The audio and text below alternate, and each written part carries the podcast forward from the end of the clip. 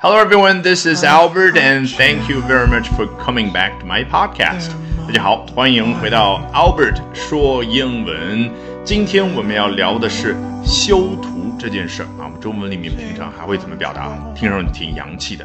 我们要去 P 图啊，要去 PS。但我负责任告诉你，很多听上去洋气的说法。都是错误的，人家英美人士根本不知道你在说什么意思。那要去修图这个动作，正确的英文是什么呢？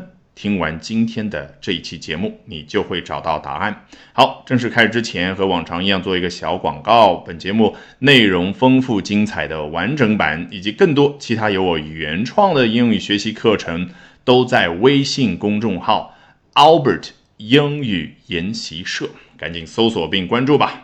好，我们首先来看一下《Daily Mail》英国的《每日邮报》是怎么说的啊？这家媒体它的语言的风格就是比较口语化的表达，用平时的语言去向它的主要受众群，也就是英国的普通老百姓去讲故事嘛。所以呢，它的语言风格当然没有《纽约时报》那么的高大上的感觉，用很多复杂的词和短语，非常高级的表达。它的语言风格对我们来说好处是什么？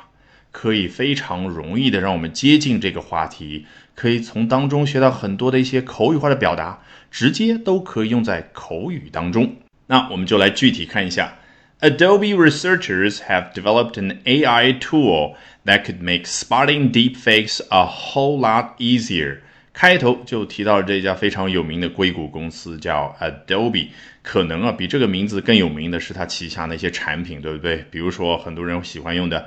Photoshop 啊，那就是去美图啊，去 P 图、修图这样的一个工具。然后平常我们打开 PDF 文档用的那个 Acrobat Reader 啊，当然还有更多的编辑的工具，都来自于这家公司。好，这家公司的研究者们 Adobe researchers 做了一件什么事呢？Have developed an AI tool，已经开发出了一款人工智能的工具。这个 AI。出现多次了啊！我们已经非常熟悉，它的全称是什么？Artificial Intelligence，人工智能。好，句子到这儿其实已经很完整了，后面怎么样呢？哎，我们都不想说了。英文就喜欢放在后面补充描述。这是一款什么样的工具呢？That could make spotting deepfakes a whole lot easier。最精髓的那个结构是什么？That could make a easier 啊，可以让 A 这样的一件事儿变得更加容易的这样的一款工具。这个 that 当然就代指刚刚所提到的 AI tool 人工智能的工具啊。关键是 A 这件事儿，人家怎么表达的？Spotting deep fakes。你看 spot 做动词讲指就是发现、找出啊，就好像一个人在那边带着某种目的去观察，然后诶，终于发现了。他所想要寻找的那个答案啊，比如说一段视频当中发现了有人为编辑的痕迹，实际上这不是奥巴马原话啊，这是用这个 deep fake technology 或者什么 editing technology 直接加到他那段视频当中，最后出来的结果就什么呢？This is a deep fake video，就变成了所谓的深度伪造的一段视频。那 deep fake 做名词讲呢，也就。代指啊，一段深度伪造的视频或者一张深度伪造的图片。